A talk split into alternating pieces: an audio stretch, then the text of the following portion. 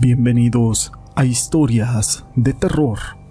Para mí es un gusto poder saludarlos una vez más y llegar a todos ustedes como cada noche con una historia. Catemaco, Veracruz es conocido gracias a los brujos y a la magia que existe en este lugar. Su nombre proviene del náhuatl, Calli, que significa casas, y Tematli, que significa quemar, es decir, lugar de las casas quemadas. Su nombre es derivado de una de las erupciones de un volcán llamado San Martín. La región es famosa por ser tierra de brujos y la herencia de los olmecas, de ritos y tradiciones esotéricas, así como existe también la presencia de medicina natural y los rituales prehispánicos, los cuales son principales protagonistas de esta región. Pero todo esto no es relevante sin una historia. Mi nombre es José Llamas y te presento con su muerte, demostró el poder de la magia. Esta historia está basada en hechos reales de Ana María Ocampo, de Tampico, Tamaulipas, y fue escrita por mi amigo, Eclipse Rey de los Mares, a quien le mando un saludo. Quisiera compartir con ustedes una historia de mi familia que nos sucedió en el año 2005, aquí en Tampico, Tamaulipas, para ser exactos. Mi familia, por parte de mi mamá, son de un lugar cerca de Catemaco, Veracruz, Hueyapan de Ocampo, mis abuelos oriundos de Catemaco, Veracruz, y por parte de mi mamá, la mayoría de su familia son brujos de abolengo. Mis abuelos se vinieron a la ciudad de Tampico por ahí en el año de 1957 para hacer vida aquí, ya que decía mi abuelo que él no quería que sus hijos terminaran siendo brujos o dedicándose a eso. Así que llegaron con cuatro hijos en ese entonces, mi tío Abraham, Fernando Josefina y Ana María. La más chica era mi madre. Aquí empezaron a hacer vida. Mi madre aquí se casó y nacimos tres hermanos. Desde que yo tengo uso de razón, mi tío Abraham, el más grande que le lleva 15 años a mi madre, vestía siempre de color negro. En un principio pensé que era padre de alguna iglesia, pero como fuimos creciendo y en la familia se tenía mucha privacidad, ya que mi tío se dedicaba a la magia negra. De hecho, la verdad yo no sabía en dónde vivían exactamente. Solo sabía que vivían por las colonias del norte. Muchas veces quise platicar con mi mamá de ese tema, pero ella siempre evadía esas preguntas. No me quería decir exactamente las cosas de mi tío Abraham. Cuando cursaba en la preparatoria, mi amiga Leticia, una de mis mejores amigas hasta la fecha, me dijo, Ana, ¿me acompañas saliendo de la escuela a las colonias del norte? ¿Y eso para qué? Es que voy a ir a ver un brujo. Dicen que es muy bueno y quiero que me haga un amarre con mi novio. Ah, ¿poco tú crees en eso? Claro que sí. Y me empezó a contar algunas cosas que el supuesto brujo le hizo a una amiga y que le había funcionado al cien. Así que salimos de la preparatoria y nos dirigimos a las colonias del norte. Llegamos a la dirección que le habían dado a ella. Su amiga llegó a una casa grande y muy bonita, ya que tenía mucha gente esperando afuera. Así que total esperamos como dos horas para que atendiera. Cuando salió, aquel dichoso brujo era mi tío Abraham, que se me quedó viendo con unos ojotes y yo también a él, ya que yo estaba muy sorprendida. Me dijo, Pásale, hija, señalándome a mí, y dijo Leti, No, ella no, la que voy a pasar soy yo. Le dije, es que ese señor es mi tío. Se me quedó viendo bien sorprendida. Pasé para dentro de aquel cuarto en donde atendía, y en ese momento comencé a observar muchas cosas extrañas, algo feas. Así que solo duré un par de minutos adentro y me salí de ahí. Salimos de ahí y ella me decía, me hubieras dicho que era tu tío, no hubiéramos batallado tanto para dar con ese lugar. Yo le dije que es la primera vez que venía a esa casa, jamás lo había visitado. Pero ¿cómo? ¿Cómo que jamás lo habías visitado?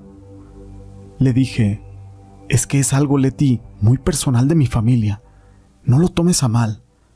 Antes de llegar a la casa, empezó a dolerme la cabeza muy fuerte, a tal grado que llegué a tirarme a la cama. Mi madre se me acercó y me dijo, ¿qué tienes, Ana? Así que solamente le dije que me dolía mucho la cabeza. ¿Y eso? ¿Te asoleaste o qué te pasó? No, mamá, Así que en ese momento me acerqué a ella y llorando le dije sin querer que había conocido en dónde vivía mi tío Abraham. ¿Y qué fuiste a hacer? ¿O por qué fuiste ahí? Le platiqué la historia de Leti. Solo movió la cabeza y me dio unas pastillas para aquel dolor, que solo me lo calmaban un poco. El domingo de esa misma semana mi tío Abraham fue a visitar a mi madre a la casa. Yo escuché cuando mi mamá le dijo que pasara a la casa y preguntó por mí. ¿Y Ana? Mi mamá le empezó a regañar y le dijo, ya ni la friegas, me la mandaste bien mal. Tiene un dolor de cabeza desde hace días que no se le quita. Ya me preocupó eso.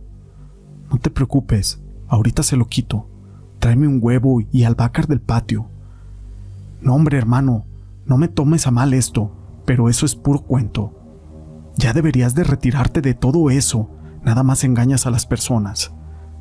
Mira, hermana, te voy a decir algo. Yo te respeto mucho y te quiero, pero bien sabes que nuestros abuelos fueron unos grandes allá en Catemaco. Y solo te voy a decir una cosa. El día en que yo muera, te vas a acordar de mí, de que la magia existe. Tráeme eso para limpiar a Ana. Si no, va a quedar loca. Y la verdad yo solo me paré temblando. Saqué aquel huevo del refri y le corté la albahaca. Yo misma se la di y le dije a mi mamá, Mamá, permítenos.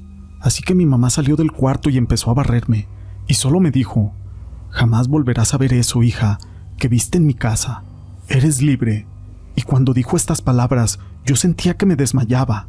Sentía que mi cuerpo se soltaba como si tuviera una presión que yo tenía. Pasó el tiempo. En el año 2005, un 29 de octubre mi tío falleció, ya que tenía problemas de salud y como nunca tuvo hijos ni nada de familia, solamente era la de mi mamá y mis otros tíos. Recuerdo bien que al funeral de su casa llegaron varias personas de negro que nosotros no conocíamos, muy elegantes, unos con ramos de flores muy preciosas, que la verdad nosotros nunca supimos quién pagó todo el funeral, porque cuando mi padre fueron a contratar aquel servicio fúnebre ya todo estaba pagado. Era el mejor servicio de caja, el mejor paquete. Todo se lo pagó quién sabe quién. Jamás quisieron darle información. Solamente dijeron, no, no puede haber misa, por favor. Al tiempo de que se tenía que ir al panteón, al día siguiente, que era el 30 de octubre, a las 4 de la tarde, llegó el servicio fúnebre y empezaron a sacar las rosas, que la mayoría eran negras, y cuando quisieron levantar el ataúd, no lo podían levantar, y revisaban abajo para ver qué pasaba ante el asombro de la gente, y entre ellos se preguntaban qué es lo que pasaba con eso, que si estaba anclado o qué. Empezaron a buscar debajo de la base. Querían revisar si estaba atornillada al piso, así que le hablaron a mi mamá para preguntarle, y ella dijo que no, pero no se veía nada extraño. Entonces se acomidieron mis primos y mis sobrinos, y nada. Eran ocho personas y no podían levantar aquel ataúd entre todos. Se preguntaban, ¿qué pasa? Ya querían romper el piso y hacer varias cosas, meter una barra entre el ataúd y la base, entonces, uno de los del cortejo fúnebre dijo, Miren, si es una broma díganos, porque nosotros no vinimos a que nos hagan bromas. Así que intervino mi papá y mis tíos. ¿Cómo cree, señor? Nada de eso. Mi mamá se puso a llorar y recordaba lo que un día le dijo mi tío, que se acordaría de él cuando muriera. Así que en ese momento mi mamá se paró frente a aquel ataúd y abrió la mitad de la caja, donde se ve medio cuerpo, de la cintura para arriba, y empezó a hablar con el hermano. Hermanito hermoso, te nos has adelantado y claro que sí me estoy acordando de tus palabras que me dijiste algún día. Te creo, porque lo veo, pero es hora de ir a la sepultura para que descanses en paz. Respetando tu voluntad, déjate llevar a donde será tu morada para siempre. Te quiero mucho. Al tiempo que se escuchó un fuerte estruendo en la casa, como si quisiera caerse algo. Y fue en ese momento cuando pudieron levantar aquel féretro ante la mirada sorpresiva de todos.